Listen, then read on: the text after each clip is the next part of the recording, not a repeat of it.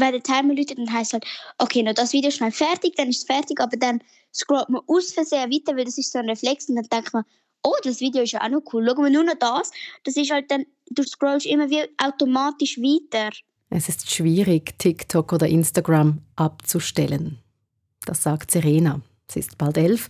Sie ist eines von Hunderttausenden Kindern, die den Sog von Social Media spüren, obwohl sie dort nicht immer nur Gutes erleben. Und das ist Mark Zuckerberg, Chef von Facebook und Instagram. I want to recognize the, the families who are here today um, who have lost a loved one or lived through some, some terrible things that no family should have to endure. Mark Zuckerberg, der im Parlament in den USA aussagen muss und zugibt, ja, Social Media haben auch schon Leben von Kindern und ihren Familien zur Hölle gemacht. Hier der milliardenschwere Konzernchef, der behauptet, doch, doch, wir wollen eure Kinder schützen auf Social Media. Und da das ganz normale Mädchen mit seiner Familie, das von Social Media beeinflusst wird und manchmal auf sehr schlechte Art. News Plus fragt heute, tun die Konzerne denn genug, damit Kinder und Jugendliche keine Probleme bekommen wegen Social Media? Und wie können Eltern ihre Kinder schützen? Hey, auch für Göttis, Großmütter und Babysitter interessant versprochen. Ich bin Isabel Meissen.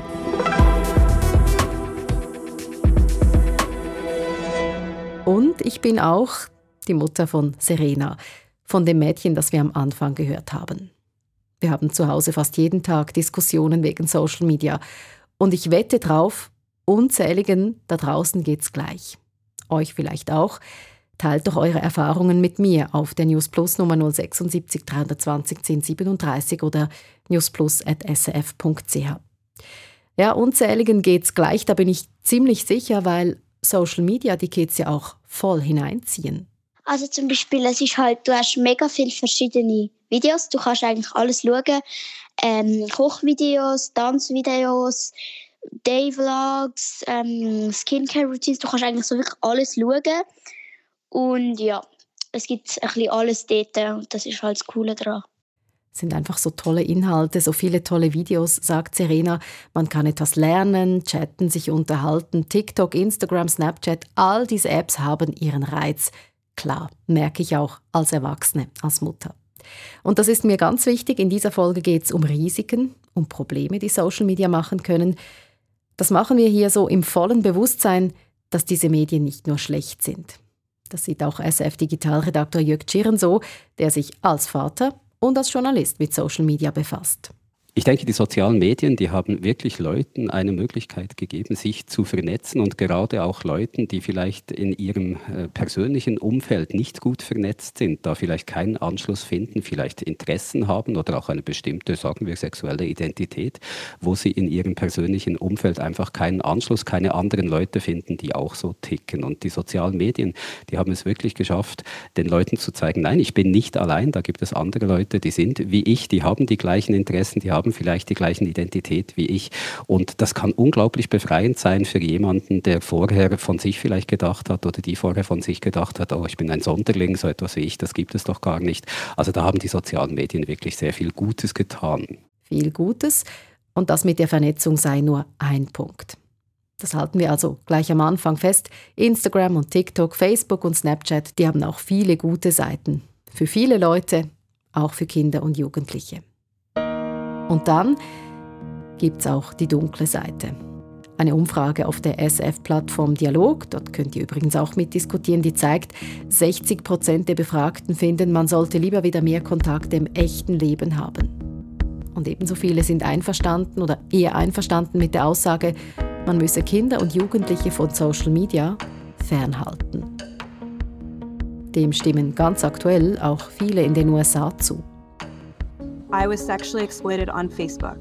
I was sexually exploited on Instagram. I was sexually exploited on X. Dieses Video wurde im US-Kongress abgespielt, also im Parlament vor den Senatoren und Senatorinnen. Es sprechen junge Menschen, die auf Social Media belästigt, gemobbt wurden, Eltern von Kindern, die sich deswegen das Leben genommen haben. Mit dabei waren die CEOs von Social-Media-Konzernen, Mark Zuckerberg, der Chef von Facebook und Instagram, hat sich bei den Opfern entschuldigt. Being a parent is one of the hardest jobs in the world. Technology gives us new ways to communicate with our kids and feel connected to their lives, but it can also make parenting more complicated. And it's important to me that our services are positive for everyone who uses them. We are on the side of parents everywhere working hard to raise their kids. I want to recognize the, the families who are here today um, who have lost a loved one or lived through some, some terrible things that no family should have to endure. Dies die Entschuldigung an die Eltern und Mark Zuckerberg musste sich auch der Politik stellen, zusammen mit den anderen CEOs. Die Senatorinnen und Senatoren schenkten ihnen nichts, soziale Medien seien eine Gefahr für junge Menschen. Social media companies, as they are currently designed and operate, are dangerous products. They're destroying lives, threatening democracy itself. These companies must be reined in, or the worst is yet to come. Hier zum Beispiel das Statement von Senator Lindsey Graham von der Republikanischen Partei. Der Vorwurf ist insgesamt ziemlich eindeutig. Social Media sind schuld daran, dass es vielen Kindern und Jugendlichen schlecht geht. Stimmt das? Digitalredaktor Jörg Tschirren befasst sich gerade intensiv mit der Frage. Für den SRF Digital Podcast zum Thema 20 Jahre Facebook. Den könnt ihr übrigens ab morgen um etwa 16 Uhr streamen oder herunterladen. Und Jörg Tschirren, sind Social Media jetzt so schädlich? Da ist schon etwas dran. Also es gibt verschiedene wissenschaftliche Studien, die äh, zeigen, ja, zusammen mit den sozialen Medien ist auch, äh, wenn es um Depressionen geht oder um andere psychische Erkrankungen, sind da auch die Zahlen gestiegen. Also man kann da sehen, dass es zumindest korreliert. Allerdings, äh, es gibt keine abschließende, große, eindeutige Studie, die sagen könnte, ja, soziale Medien, die haben den und den Einfluss auf die psychische Verfasstheit von Jugendlichen, die das irgendwie endgültig endgültig beweisen könnten. Sind Social Media also schädlich für Kids? Es gibt keinen eindeutigen, wasserfesten Beleg dafür. Möglich ist, dass es einfach gesellschaftliche Trends gibt, die von Social Media dann verstärkt werden. Ein Beispiel Körperkult. Den trifft Serena, meine Tochter, sicherlich überall, aber auf TikTok dann so richtig heavy. Die Mädchen die drauf haben halt so Filter und so drauf und das weiß ich. Ähm, zum Beispiel, die sind mega dünn und haben mega glowing Skin und so. Aber irgendwie das Unterbewusstsein sagt halt, das ist echt, die hat das wirklich, mit dem Skincare kannst du das und so. Aber ich weiß halt, Skincare ist, zu viel Skincare ist eigentlich gar nicht so richtig gut. Und es kann auch Magersucht verursachen, wenn man das so sein will wie die Mädchen. Und darum ist es nicht gut. Der Kopf weiß es, der Bauch fühlt sich manchmal trotzdem schlecht deswegen. Und da dagegen zu halten, das ist nicht einfach nur der Job der Social-Media-Konzerne, klar, sondern auch klassischer Elternjob, sagt Jamila Ecker. Sie berät Eltern und Kids in Sachen Medienkonsum beim Verein ziehstick.ch. Jugend, das sei heute viel schwieriger als früher. Das kann man nicht vergleichen. Also heute sind die Masse an Inhalten, die an schon sehr junge Kinder herangetragen werden, so immens, da kann man sie nicht mehr schutzlos einfach in diese Social-Media-Welt lassen. Die Kids brauchen also Schutz, gerade in der Pubertät, in dieser turbulenten Lebensphase. Klar, es entsteht auch immer wieder Gruppendruck, wenn man vom Sozialleben ausgeht. Das ist äh, schwerfallen kann, auch sich von anderen Meinungen abzugrenzen. Man möchte dazugehören. Und manchmal gerät man dadurch in eine Mobbing-Situation und leidet extrem. Dann gibt es auch andere, vielleicht banalere Probleme. Zeitverdoppeln. Das Handy oder die Tablets einfach ein absoluter Zeitfresser. Und statt dass die Kinder zeichnen, lesen, herumrennen, Ufzgi machen, hängen sie stundenlang am Bildschirm. Was sollen Eltern tun? Ich hätte von Jamila Ecker dazu gerne den ultimativen Tipp bekommen. Würde es hier ein Patientsrezept geben, dann würde die Frage nicht so an mich herangetragen. Also jetzt die Antwort darauf. Es braucht ein Miteinander, ein Verhandeln über Ängste, Sorgen sprechen. Elternarbeit, also harte Arbeit, jeden Tag. Viel reden, viel Vertrauen aufbauen. Und natürlich machen heutzutage auch die Schulen Medienerziehung. Lehrpersonen und Fachleute sind also auch gefragt. Aber Instagram, TikTok, Facebook, Snapchat, sind Sie damit heraus aus der Verantwortung?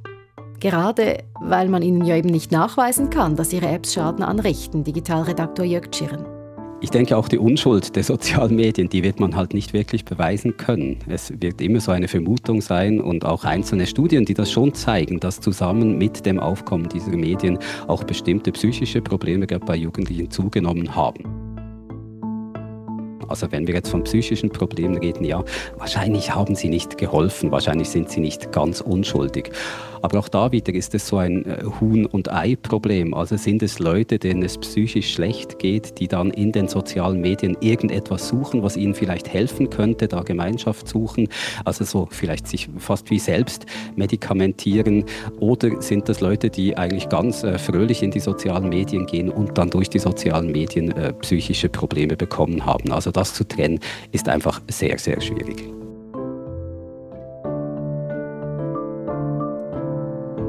Trennen ist schwierig. Trotzdem sagt Jörg Tschirren, die Social-Media-Konzerne müssten mehr machen für den Jugendschutz.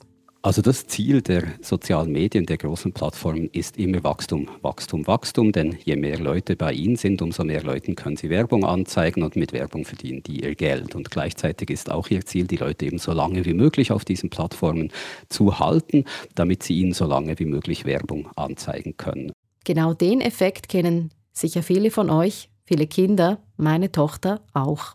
Wenn der Timer läutet, dann heisst es halt, okay, noch das Video ist schnell fertig, dann ist es fertig, aber dann scrollt man aus Versehen weiter, weil das ist so ein Reflex und dann denkt man, oh, das Video ist ja auch noch cool, schauen wir nur noch das.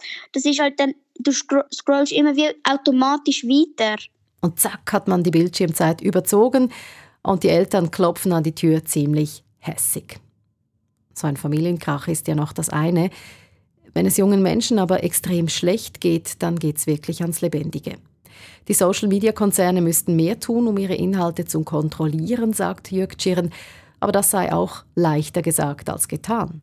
Wenn es dann wirklich darum geht, wie das, das technisch ausgestaltet sein soll oder auch wie personell da vorgegangen werden soll, da ist es dann ein bisschen schwieriger, wirklich gute Tipps zu geben oder wirklich schon die Lösungen zu haben. Ich glaube, die hat im Moment einfach niemand und man muss sich auch bedenken, also nehmen wir Facebook zum Beispiel, das Netzwerk hat weltweit drei Milliarden monatlich aktive Nutzerinnen und Nutzer, also fast drei Milliarden. Bei Instagram sind es etwa zwei Milliarden und da kann man sich vorstellen, es ist eigentlich gar nicht möglich, mehr diese Masse von Inhalten, die diese Leute alle produzieren, wirklich kontrollieren zu können. Also irgendwann muss man halt auch sagen, diese Netzwerke sind einfach zu groß, als dass sich wirklich hundertprozentig ausschließen lässt, dass sich dort keine Inhalte finden, die für Kinder gefährlich sein könnten oder äh, ihnen psychisch schaden könnten oder dass es eben zu Mobbing kommen könnte. Da ist die Sicherheit natürlich nicht gegeben. Also verstehe ich das richtig? Es ist zwar schwierig, Maßnahmen zu treffen, aber es wäre möglich, bessere Maßnahmen zu treffen.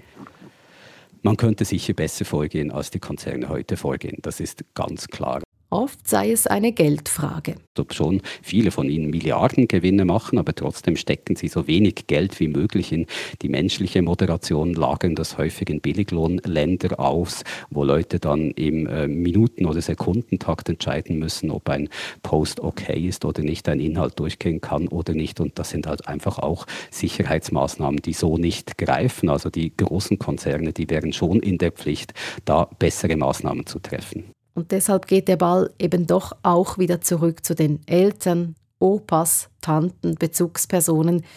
Wir müssen das unseren Kindern gratis beibringen. Für Eltern sei das aber nicht nur eine mühsame Arbeit, findet Shamila Ecker vom Verein Ziehstick.ch, der Kindern und Jugendlichen Sicherheit im Netz vermittelt, sondern auch eine Chance wenn wir da denken, hey, äh, unsere Eltern und meine Eltern konnten sich Wissen über die Jugend von heute, also damals, über das Bravo ähm, heranziehen. Heute müssten eigentlich eben die Eltern die Social Media Plattformen so nutzen, dass sie da gezielt schauen, was, was, was schauen die Jugendlichen, wofür interessieren sie sich. Und da kommt man in so viele gute Inhalte rein, wie ich mit meinem Kind über Pornografie, Sexualität sprechen kann. Und das auf eine möglichst weniger peinliche Art, als das unsere Eltern noch gemacht haben. Eine Chance also, im Gespräch zu bleiben. Und noch ein Trost zum Schluss. Viele Kinder schaffen es mit etwas Unterstützung ja, sich recht gut zu schlagen in diesem Social-Media-Dschungel. Meine Tochter hat da noch einen Tipp für alle, die sich manchmal herunterziehen lassen. Also man kann bei TikTok kann man unten in der Description kann man schauen, was für Filter haben die Mädchen drauf und dann siehst du zum Beispiel Skinny Belly oder Glowing Skin, dann siehst du, dass die Filter drauf haben und da kann man sich auch vorstellen, viele Mädchen ziehen den Bauch ein, während sie Tanzvideos machen. Also die sind gar nicht so dünn, die tun einfach den Bauch noch zusätzlich einziehen währenddessen. Und ähm, man kann auch eher, man muss, man kann ja auch zum Beispiel ein Game spielen oder Netflix schauen. Man muss ja nicht immer auf TikTok sein, während man gamet. Auch mal einfach Fernsehen, Kinder, sagt sie. Oder ich sage sogar mal raus an die frische Luft. Das wäre dann eher so ein klassischer Muttertipp. Habt ihr auch einen? Wie geht ihr mit Social Media um? Eure Erfahrungen interessieren uns. Ihr kennt die Nummer 076 320 1037. Und wenn ihr mögt, empfehlt News Plus doch weiter. Diese Folge könnte ja auch für Eltern in eurem Bekanntenkreis interessant sein. Daran gearbeitet haben Zoe Geisler in der Recherche, Martina Koch als Chefin über Inhalt und Schnitt und ich, Isabel Meissen.